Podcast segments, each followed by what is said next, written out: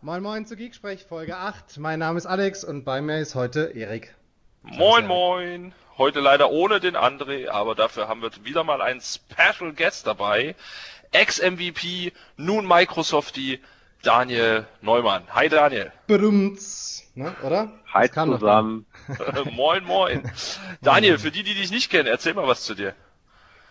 Ja, ähm, Erik, wie du es gerade schon sagtest, äh, ja, mein Name ist Daniel Neumann, Ex-MVP für drei Jahre lang im Cloud and Data Center Management Bereich und seit 1.7. diesen Jahres als Technology Solutions Professional oder auf Deutsch einfach gesagt technischer Lösungsberater für die Microsoft in Deutschland für Microsoft Azure zuständig. Also Azure mein Themengebiet. Sehr schön, sehr schön. Und dann ja. liegt es auch nahe, worüber wir heute sprechen wollen. Über SharePoint Online. Schon wieder. Nein, Quatsch. Verdammt. Ja, wir wollen heute über die deutsche Cloud reden. Habe ich gehört. Da gibt's sowas in Deutschland. Ja, großes Von Thema auf der Summit, ne? Kann man auf ja. jeden Fall so sagen. Also Deutschland Cloud überall äh, letzte Woche. Und äh, ja, heute definitiv wollen wir, nachdem wir mit ähm, Peter und Malte mal darüber gesprochen haben, was eigentlich Azure ist, über dieses neue Azure Deutschland sprechen. Daniel, erzähl uns doch mal, was ist die Azure Cloud Deutschland? Oder wie der offizielle Name auch immer ist. Ja, der offizielle Name ist eigentlich Microsoft Cloud Deutschland. Wenn du dann bei uns auf den, ja, ich sag mal auf dem offiziellen Microsoft Azure Seiten guckst, dann steht da Microsoft Azure Germany.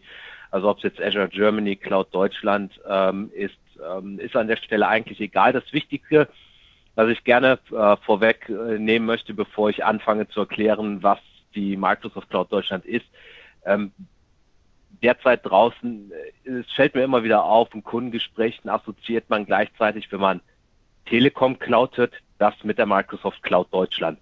Das sind zwei verschiedene Welten an der Stelle. Ähm, das vorneweg, was ist die Microsoft Cloud Deutschland? Ähm, wir haben im Speziellen, im Endeffekt ist es eigentlich Azure, aber es ist eine sogenannte National Cloud. Das heißt, diese National Cloud ist im Endeffekt einmal in Deutschland positioniert, zwecks Datenstandort und ähm, gerade aufgrund der deutschen ähm, Datenschutzanforderungen haben wir dort ein spezielles Data Trusty Modell äh, mit unserem Partner T-Systems etabliert, sodass im Endeffekt, wenn äh, Anfragen von irgendwelchen Regierungsseiten auskommen, die auch wirklich bei der Bundesregierung ein Ersuchen stellen müssen, ähm, damit für gewisse, ich sag mal, strafrechtliche Verfahren überhaupt Daten rausgegeben werden dürfen. Ähm, die Microsoft Cloud Deutschland ist in sich, es klingt immer so furchtbar, das zu sagen, eine gekapselte Insellösung, ähm, das heißt einfach, die Microsoft Cloud Deutschland hat ihr eigenes Azure Active Directory. Das heißt also, die ähm, Azure AD Domains enden nicht auf .onmicrosoft.com, sondern auf .onmicrosoft.de. Gleichzeitig eigenes Portal, also auch nicht portal.azure.com, sondern portal.microsoftazure.de. Genauso hält es sich dann mit den verschiedenen API-Schnittstellen und auch äh, die Besonderheit ist, dass die beiden deutschen Rechenzentren ähm, ja, Germany Central am Standort Frankfurt und Germany Northeast am Standort Magdeburg ähm, untereinander eine dedizierte Datenverbindung haben, aber nicht an unseren globalen Microsoft Backbone angeschlossen sind, wo äh, die restlichen Azure äh, Data Center wie West Europe und North Europe dran angeschlossen sind. Und das ähm, macht es dann halt wirklich als National Cloud äh, sehr, sehr interessant, da wir dort ein einmaliges Angebot im Public Cloud Market äh, einfach haben. Okay, und für alle, die vielleicht jetzt da noch gar nicht so arg mit in Berührung bekommen, äh, gekommen sind, lass uns doch mal irgendwie vorne anfangen. Also ähm, irgendwie wurde äh, in Deutschland der Ruf laut nach einer gekapselten Lösung, ne, das kann man ja schon so sagen, auch um, um die Wortwahl da weiterzuführen.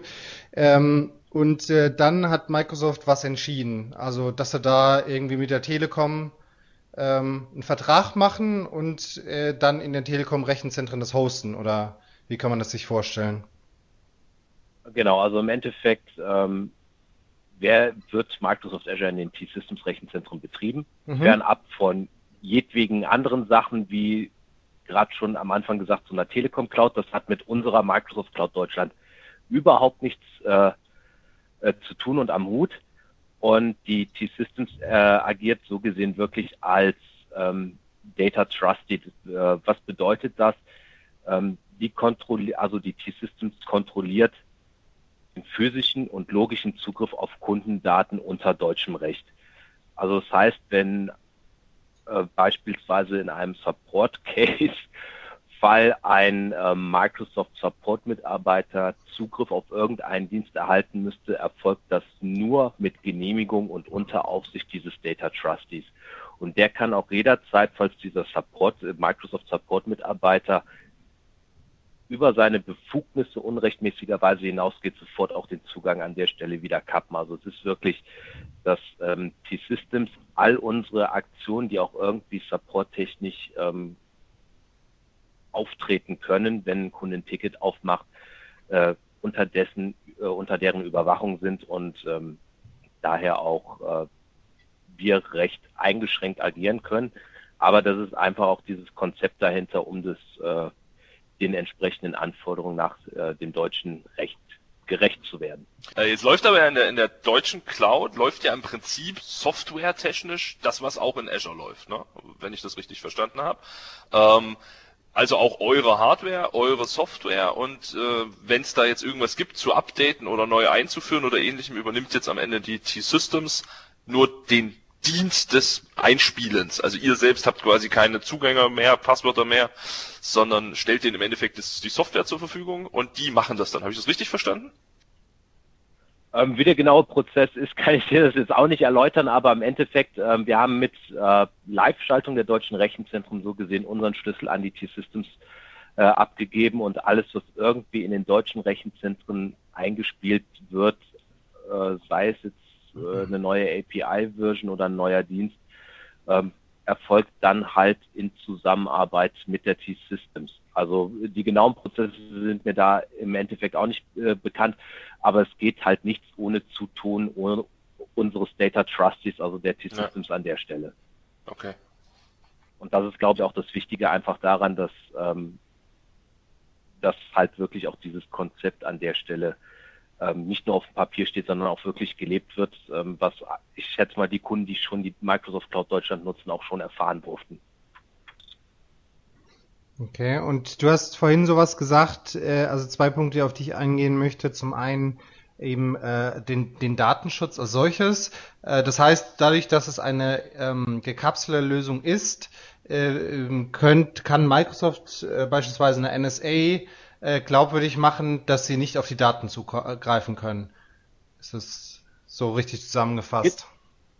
Genau, wenn wir einfach dieses Beispiel aufgreifen, müsste die NSA Gesuchen an unsere Bundesregierung stellen und da muss dann halt entsprechend äh, auf, ich sag mal, auf äh, Basis der Beweislage entschieden werden, ob Daten dann entsprechend herausgegeben werden. Also es ist halt ähm, wirklich so, dass es, dass sich da auch alle ausländischen Regierungen oder Geheimdienste an die offiziellen äh, Regelwerke des deutschen Rechts halten müssen und da nichts irgendwie ähm, seitlich geschehen kann.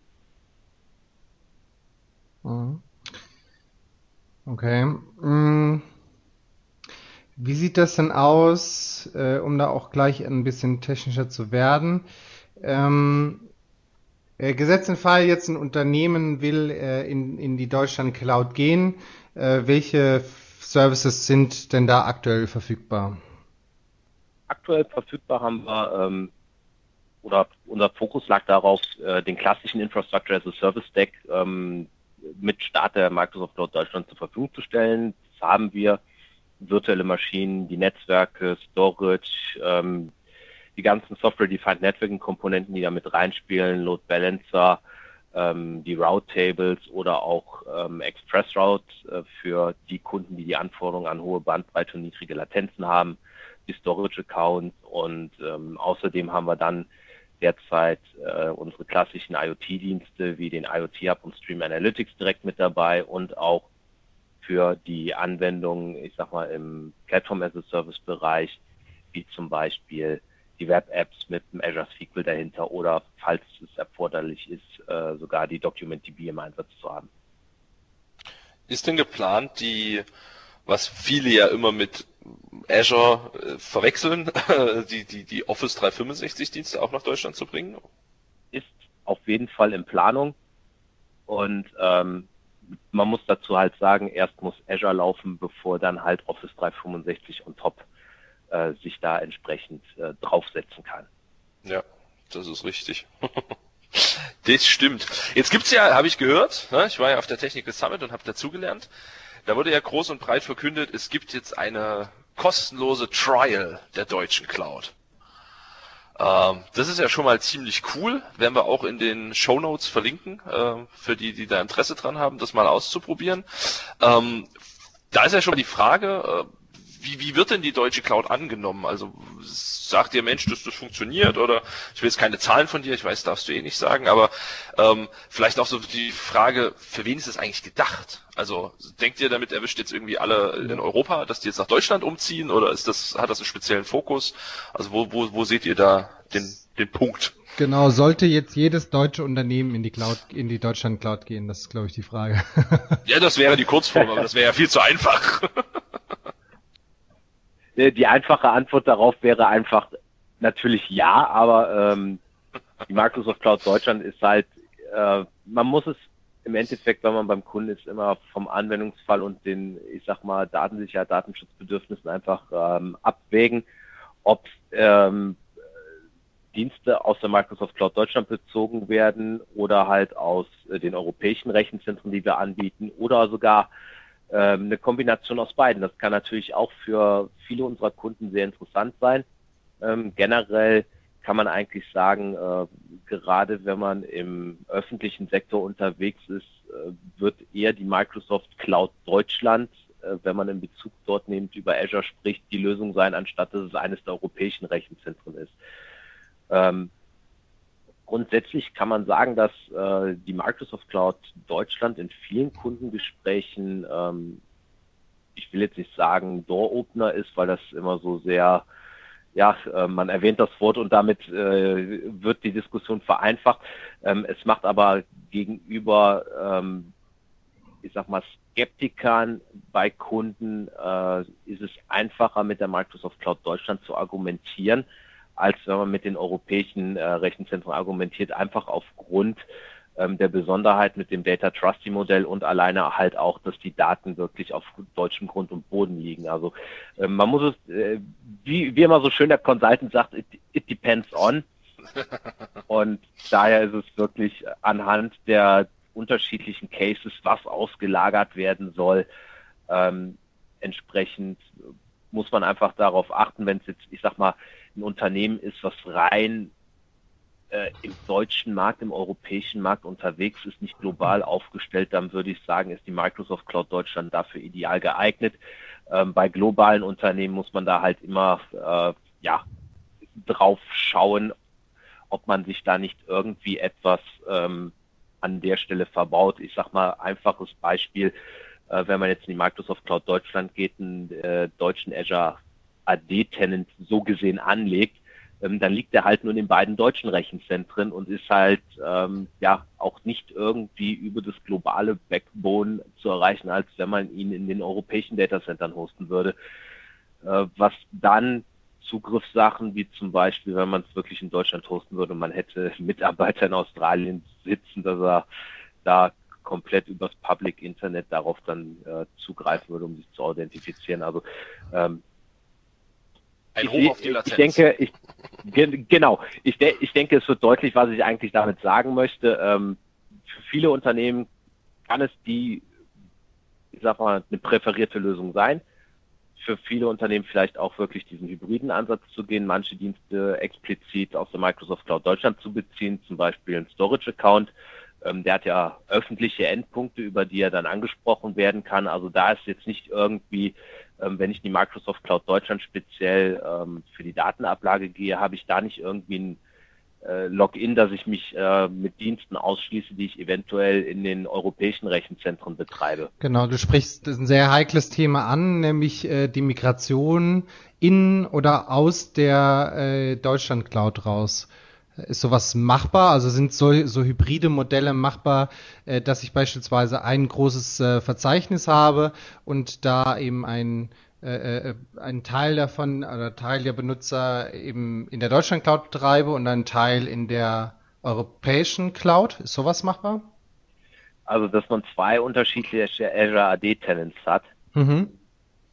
Ähm, Azure AD ist jetzt nicht mein Spezialgebiet. Ich habe, und das ist auch wirklich, ich sage es vom Hörensagen her gehört, dass es mit einigen Aufwand irgendwie gehen soll. Was natürlich äh, definitiv nicht geht, ist, wenn ich schon ähm, meine äh, ich sag mal, Domäne vom Unternehmen maxmustermann.de hm. äh, mit einem AD-Tenant verheiratet habe, der in der Global Cloud liegt und mhm. versuche gleichzeitig diese Domain mit dem AD-Tenant zu verheiraten, der Microsoft Cloud Deutschland äh, liegt, dann funktioniert das an der Stelle nicht. Okay, also weder rein geht noch raus quasi so auf die Art, ne, Migration. Ja, scheint eine gekapselte ja, Umgebung, ja.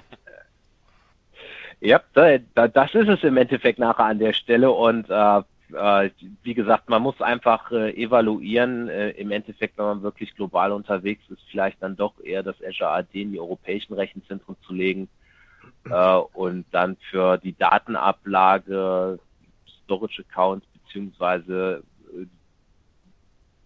weil wir es eben auch nochmal hatten, da werden äh, werden wir auch nochmal die, den Link mit in die Notes reinstellen, wo man derzeit sehen kann, welche Dienste denn überhaupt in der Microsoft Cloud Deutschland zur Verfügung stehen. Hm. Und es ist ja nicht so, wenn da jetzt ein Dienst nicht auftaucht, ähm, heißt es nicht zwangsweise, dass er niemals kommen wird, bloß ähm, man fängt halt äh, entsprechend, da wir da auch äh, diese spezial gekapselte Umgebung fahren, nenne ich es jetzt mal, ähm, mit der National Cloud, äh, mit diesem National Cloud Prinzip ähm, wird es halt dauern, bis einige Dienste nachgezogen werden. Und ähm, ich sag mal, was, interessant sein kann, zum Beispiel so Dienste wie ähm, derzeit noch nicht zur Verfügung, aber Azure Backup, Azure Site Recovery Store Simple, wenn die kommen, ähm, dass ich die einfach die Daten auf den Storage Account in der Microsoft Cloud Deutschland ab, ablegen lasse, weil mir als Unternehmen einfach der Datenstandort Deutschland und die damit äh, ja, ähm, verbundenen Datenschutzrichtlinien und deutschen Gesetzgebung äh, einfach mehr zu sagen als irgendwo anders auf der Welt, dann kann ich das natürlich damit wiederum äh, kombinieren, sobald die Dienste zur Verfügung stehen. Aber ganz wichtige Frage an der Stelle. Du sagst zwar natürlich, die deutschen datenschutzrechtlichen Voraussetzungen äh, der, der äh, DE-Cloud sind, äh, unterscheiden sich von denen der europäischen. Äh, dennoch habe ich aber jetzt das so verstanden, dass wir datenschutzrechtlich ähm, in der EU-Cloud absolut safe sind als deutsches Unternehmen, oder? Da darf man ja, keine Rechtsberatung ja, machen, Mensch. Richtig, Keiner von uns richtig, ist Recht, richtig. das, das stimmt. Ähm, dass wir keine Rechtsberatung machen dürfen, äh, aber um einfach mal dazu was zu sagen, wenn sich ein Kunde entscheidet, in eins der europäischen Rechenzentren West Europe oder North Europe zu gehen, das ist ja dieser dieser, dieses Rechenzentrum SPA für Europa, ähm, garantieren wir als Microsoft, wenn man zum Beispiel seine äh, Daten auf dem Storage-Account in, äh, in West Europe ablegt und eine Georeplikation in Richtung Dublin macht, dass die Daten wirklich den, äh, diese Boundary nennen wir es, diese European Boundary, also den europäischen Rechtsraum nicht verlassen. Mhm. Ja. Jetzt sind wir ja schon ein Stückchen technischer abgerutscht und jetzt, Daniel, pass auf, ich gebe dir jetzt einfach einen Spitznamen, vielleicht hast du den auch schon. Ich nenne dich jetzt Mr. Arm. Ne, weil das ist oh. ja so, so, so Templates und so, ne, das ist ja dein Zeug. Ja, du hast ja jetzt zwei, dreimal erwähnt, ne, es wäre ja auch der, die Möglichkeit, Hybrid anzusetzen. Also ich habe vielleicht ein paar Dienste, die ich irgendwie eh global publizieren muss oder ähnliches in der europäischen Cloud, vielleicht sogar noch wo ganz anders. Und jetzt packe ich mir noch ein paar Dienste, Dienste, Dienste heißt das Zeug, äh, in die deutsche Cloud. Wie schaut's denn da eigentlich aus mit ARM, mit PowerShell, mit JSON-Templates, mit Co. Ist das identisch? Muss ich da irgendwas beachten? Mal abgesehen davon, was du schon gesagt hast. Ich habe andere Eingangspunkte. Ähm, gleicht sich das? Weil gerade wenn ein Unternehmen heute ja schon in der europäischen Cloud vielleicht was tut, wäre es ja jetzt ein Graus, alles nochmal neu anfangen zu müssen. im Endeffekt, ähm, wenn ich meine Azure Resource Manager Templates oder ARM Templates, äh, äh, wie man es immer so schön sagt, weil man nicht immer Azure Resource Manager sagen möchte, ähm, wenn ich die so designt habe, dass ich keine fixen Endpunkte drin habe, sondern mir das alles irgendwie aus den Diensten herausziehe, kann ich die wunderbar direkt, sofern die Serviceverfügbarkeit, wofür ich sie geschrieben habe, klar, ja. ähm, ebenfalls da ist, äh, einfach verwenden, weil ähm, auch so ein Azure Resource Manager Template deploy ich über einen PowerShell Commandlet und davor muss ich mich einfach ja mit äh, Login minus Azure RM Account anmelden. Und da kann ich dann auch einfach mit minus Environment Name und jetzt muss ich selber mal schauen, wie das dann in diesem PowerShell Environment Variables heißt, äh, da einfach den entsprechenden Environment-Namen für die Microsoft Cloud Deutschland mitgeben. Dort heißt der Environment Name einfach Azure German Cloud und damit spreche ich direkt einfach die, äh, da ich mich gegenüber der Microsoft Cloud Deutschland authentifiziert habe, auch automatisch die richtigen Endpunkte an. Ähm, und somit kann ich das Template dann in die Microsoft Cloud Deutschland deployen und wenn ich natürlich ähm, entsprechend in die, in die Azure Cloud gehen möchte, dann brauche ich halt einfach mich nur wieder mit Login-Azure RM Account zu authentifizieren, dort meine Benutzer-Credentials anzugeben und dann äh, arbeite ich dort äh, mit dem Set an API-Schnittstellen und den entsprechend richtigen Endpunkten direkt. Also es hängt alles von der Authentifizierung an der PowerShell ja. ab. Ähm, daher äh, den Invest, den ich jetzt eventuell schon mit der Azure Cloud investiert habe, sagen wir mal, äh, Web-Apps mit Azure SQL hinten ran designt. Ähm, das kann ich dann wirklich nahtlos auch so in der Microsoft Cloud Deutschland bereitstellen, ohne dass ich da Anpassungen am Template vornehmen muss. Das ist natürlich auch ein Riesenvorteil, weil also gerade, ja, Alex und ich sind ja auch in einem Consulting-Umfeld unterwegs. Ähm, wir haben ja viele Diskussionen geführt, als es noch keine deutsche Cloud gab mit Kunden, also ich zumindest, ähm, ne, so ja. zwischen Europa und Cloud-Anbietern, die schon deutsche Rechenzentren haben. Ja. Soll ja da noch den einen oder anderen geben, äh, der in Deutschland auch Rechenzentren betreibt. Und da war aber tatsächlich immer so einer der Aufwände, ja, das, was wir jetzt in Azure haben, wenn wir das jetzt migrieren, ich sag's jetzt so böse, nach AWS, äh, ja, das ist ja ein Aufwand, weil das sieht ja alles anders aus, da funktioniert ja alles anders, äh, da muss ich das ja neu aufbauen. Und wenn ich jetzt sage, okay, hey, ich habe das irgendwie mal in Europa aufgebaut, aber ich fühle mich besser, das fühlt sich in meinem Bauch einfach besser an, wenn ich es nach Deutschland hole, ähm, komme ich natürlich jetzt einfacher weg. Ne? Also es ist ja auch irgendwie ein, ein Pro-Punkt an der Stelle, ähm, dass mir so eine Migration auch später mal, wenn ich was heute vielleicht in der deutschen Cloud aufbaue und in Jahr oder zwei Jahren sage, hey, eigentlich hätten wir das auch nach Europa oder vielleicht sogar nach Asien packen können, ähm, dann mach halt. Ne? Dann ist natürlich echt keine schlechte Geschichte. Das gefällt mir.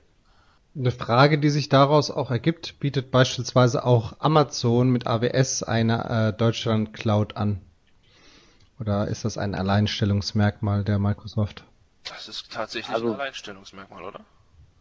Genau, das, das wollte ich gerade sagen. So wie wir die Microsoft Cloud Deutschland betreiben mit dem Data Trusty Modell, ähm, nicht an den Microsoft Backbone angeschlossen, ist wirklich einzigartig. Ähm, Amazon hat auch ein Rechenzentrum in Frankfurt, aber das ist dann halt auch in der AWS Cloud wirklich in diesem globalen Verbund drin und folgt halt nicht diesem ähm, Data Trusty Prinzip, was wir haben, äh, wo wirklich nur Aktionen an der Physik oder auch äh, wirklich im Support über äh, vom Data Trusty genehmigt und auch überwacht werden. Ähm, also das Konzept, was wir in Deutschland fahren, ist wirklich einzigartig an der Stelle. Das ist der Hammer. Ich sage ja auch immer zur deutschen Cloud so ein bisschen, das ist die Bauchcloud, ne?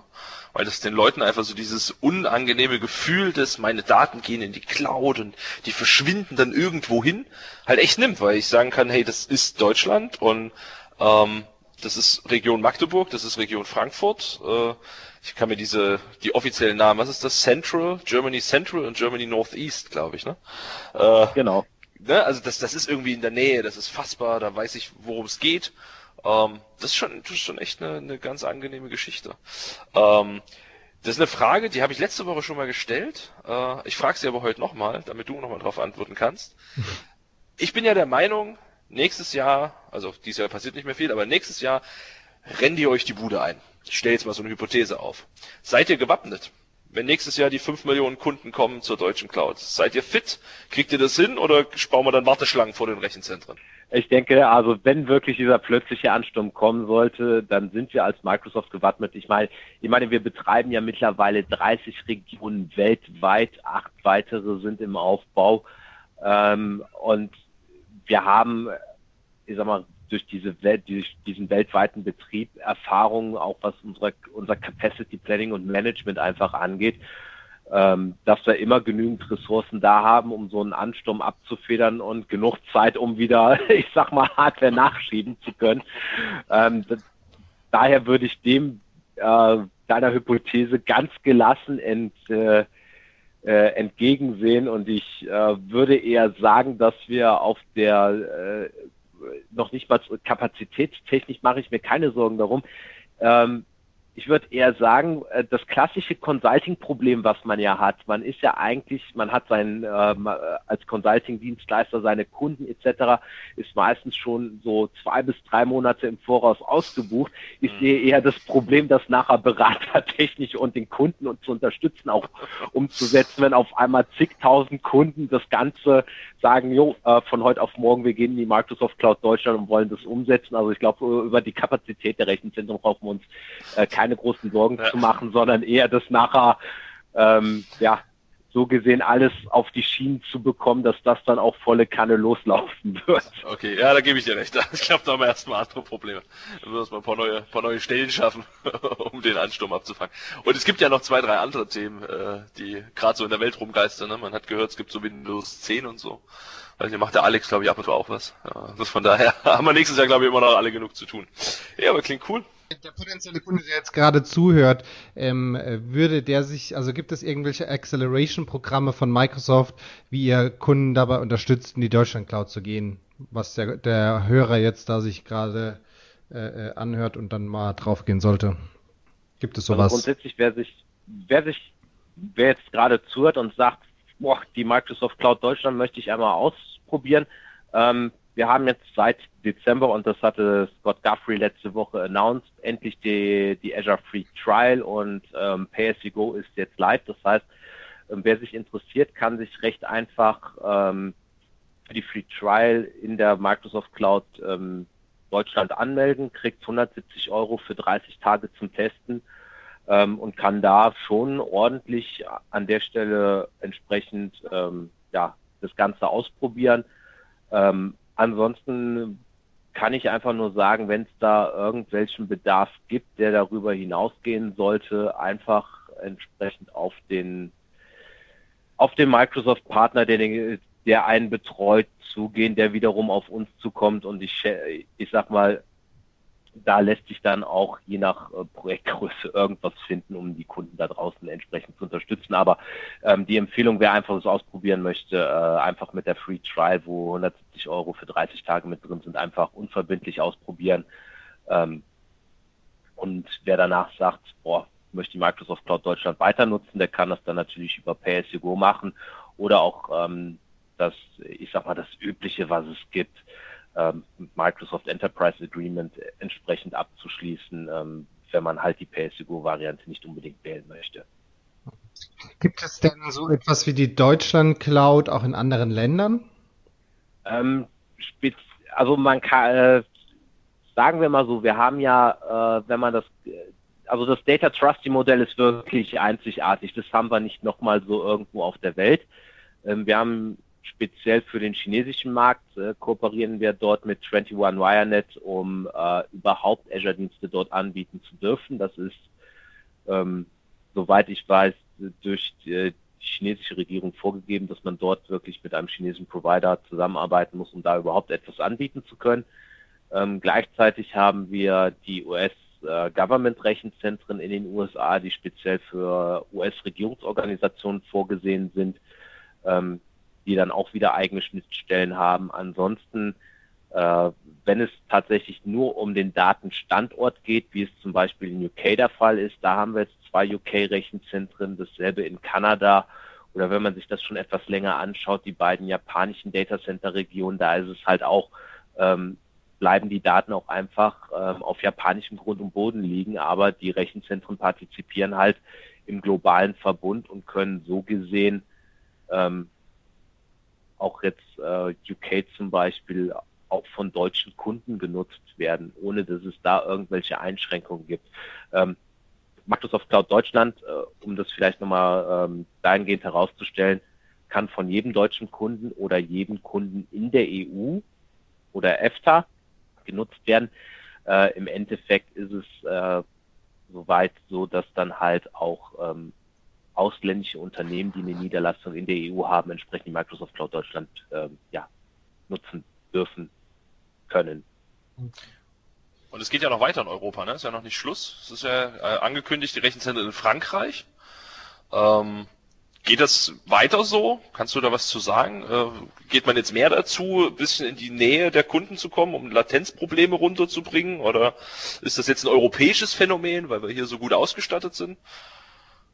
Wenn man sich das jetzt anschaut, was wir noch für Rechenzentrumsregionen angekündigt haben, ist es ja einmal so, dass wir in Frankreich und auch in Südkorea zwei Rechenzentrumsregionen aufziehen, wo es wirklich einfach um den Datenstandort geht. Äh, da geht es im Speziellen noch nicht mal um, die, äh, um dieses Modell, was wir in Deutschland fahren. Ähm, also mir ist das auch bis das nur bekannt, was bei uns öffentlich auf der Seite draufsteht. Und äh, man sieht es halt einfach äh, im, in diesem Jahr die UK-Rechenzentren fertiggestellt, ähm, laut der Ankündigung nächstes Jahr in Frankreich. Ähm, also rein einfach mal in die Glaskugel rein, äh, reingesehen, äh, ist es wirklich, wo wir auch als Microsoft jetzt sagen, äh, dass man in Richtung Datenstandort und ich sag mal, der nette Nebeneffekt ist dann einfach auch näher zum Kunden zu kommen, eine geringere Latenz zu haben. Äh, inwiefern da Pläne sind, das in weiteren europäischen Ländern oder auch äh, in anderen Ländern der Welt zu machen, äh, schauen wir mal. Keine, keine Ahnung. Ähm, aber wenn man sich das einfach nochmal dieses Jahr und im letzten Jahr einfach mal anschaut äh, mit, mit den Ankündigungen Kanada, UK, Microsoft, äh, Cloud Deutschland äh, und jetzt auch noch die beiden Korea Regions, das äh, äh, zeigt eine Tendenz. Ähm, wir setzen voll und ganz auf Microsoft Azure an der Stelle und wollen äh, dem Kunden die bestmöglichste Abdeckung äh, weltweit garantieren. Sehr schön. Das, ey, das, das kannst du dir als Marketingspruch irgendwo.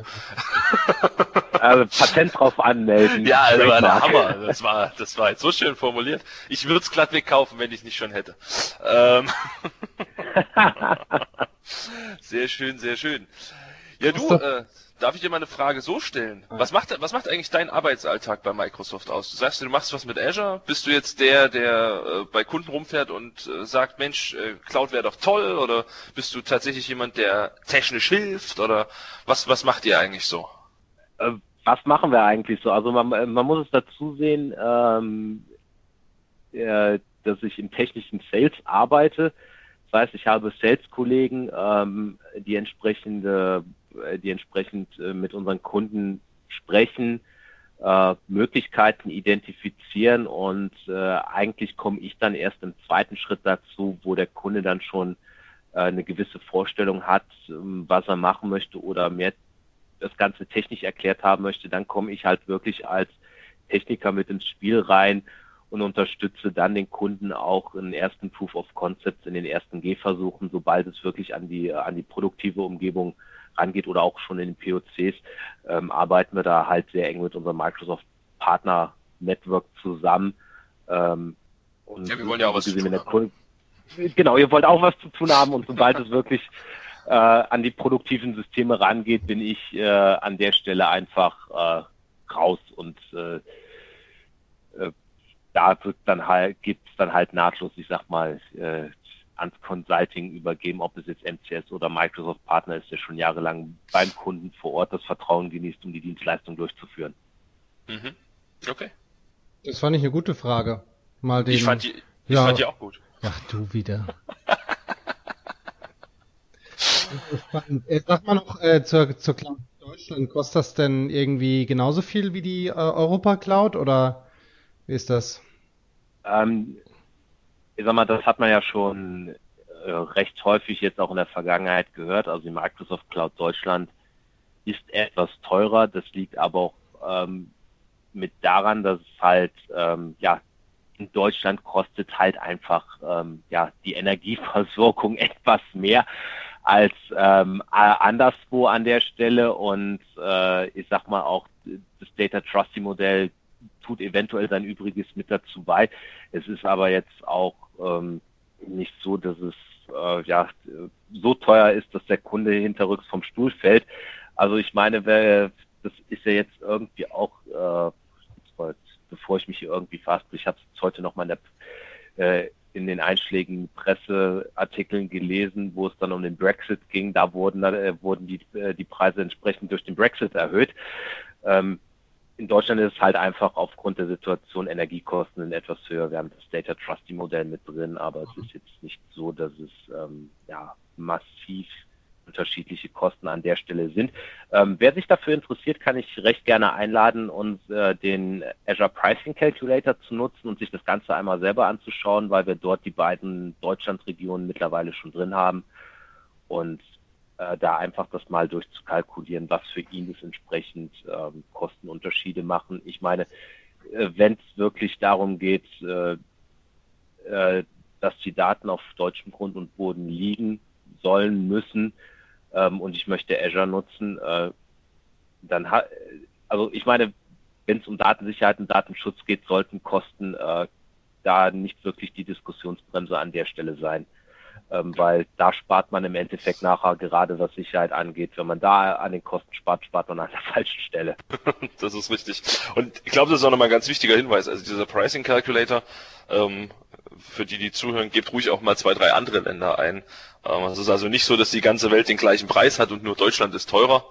Ähm, sondern eigentlich jede Region unterscheidet sich äh, von den anderen, weil klar, guckt euch an, wo die Rechenzentren liegen. Äh, ich werde in Indien ein anderes Gehaltsgefälle, äh, Preisgefälle für Strom, für Gebäude, für was auch immer haben, äh, als ich das in den USA habe, als ich das in Europa habe und so weiter. Also die Preise unterscheiden sich sehr und gerade wenn man sich das mal anguckt, ich habe das mal versucht zu vergleichen, ähm, ist die deutsche Cloud gar nicht wirklich teurer, wenn man es nicht gerade gegen Europa hält, sondern mal gegen einen anderen Standort, dann ist sie sogar zum Teil günstiger.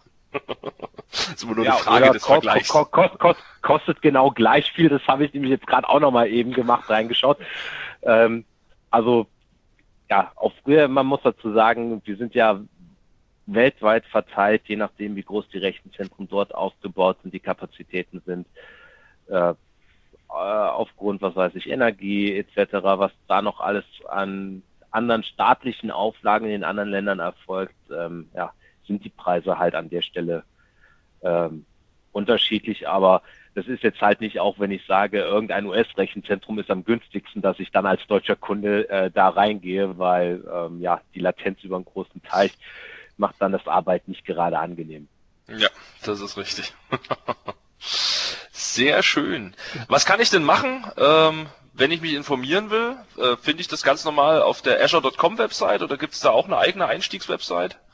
Ähm, man findet es auf der Azure.com Webseite, aber ich denke, wir, ich werde euch einfach mal die Links schicken, dass wir die dann nachher äh, mit unter dem Podcast runterpacken, ähm, die dann das entsprechend auf alle weiteren Sachen verweisen, wo man sich weiter über die Microsoft Cloud äh, Deutschland informieren kann. Und das Schöne ist gerade auch wieder, wo ich über die Seite scrolle, oben steht Microsoft Azure Germany, unten guckst du dann drauf, da steht da Microsoft Cloud Germany. Also ähm, wie ich schon bereits am Anfang am Anfang sagte, äh, beides ist im Endeffekt nachher richtig und ich glaube, wenn man sich an Azure Germany oder Azure Deutschland gewöhnt, weiß jeder, was damit gemeint ist.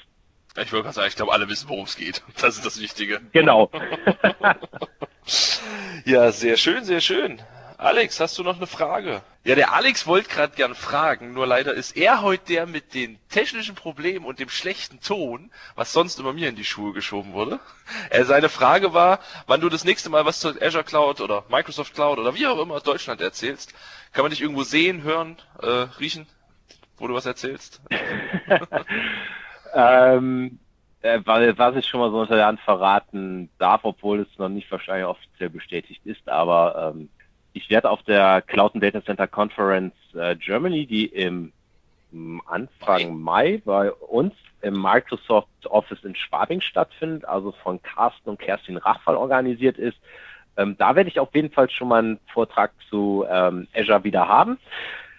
Äh, ansonsten versuche ich es natürlich irgendwie zeitlich mit meinen Kundenterminen so vereinbaren, dass ich auf dem einen oder anderen Azure Meetup dann äh, in der Region auch mal, also in, in der rheinländischen Region nenne ich es jetzt mal wieder auftauche. Äh, ansonsten habe ich erstmal nichts grob geplant. Ich bin wirklich froh, wenn Weihnachten ist und ich Weihnachtsurlaub habe, weil ähm, wie Alex eben schon eben sagt, das ist äh, mal eben deine Frage, wie sieht mein Alltag aus? Und der sieht jetzt ähm, ja oder sah diese Woche schon so aus, dass ich jeden Tag beim anderen Kunden war, nächste Woche auch noch und dann wirklich so 23.12. letzter Arbeitstag und dann in den dann ist erstmal Weihnachten. In den, wo, genau, dann ist erstmal Weihnachten äh, und daher habe ich auch erstmal noch nichts Konkretes wieder auf der Uhr, aber ich denke, man wird sich auf dem einen oder anderen äh, wohlbekannten Event wiedersehen. Du hast gerade noch ein sehr schönes Thema erwähnt. Das ist ja auch letzte Woche von Scott Guthrie sehr prominent in seiner Präsentation an die Wand geschmissen worden. Ähm, die Azure Meetups in Deutschland. Ich bin ja auch einer der, der stolzen Namen, die auf dieser Folie stehen durften, was mich immer noch sehr adelt.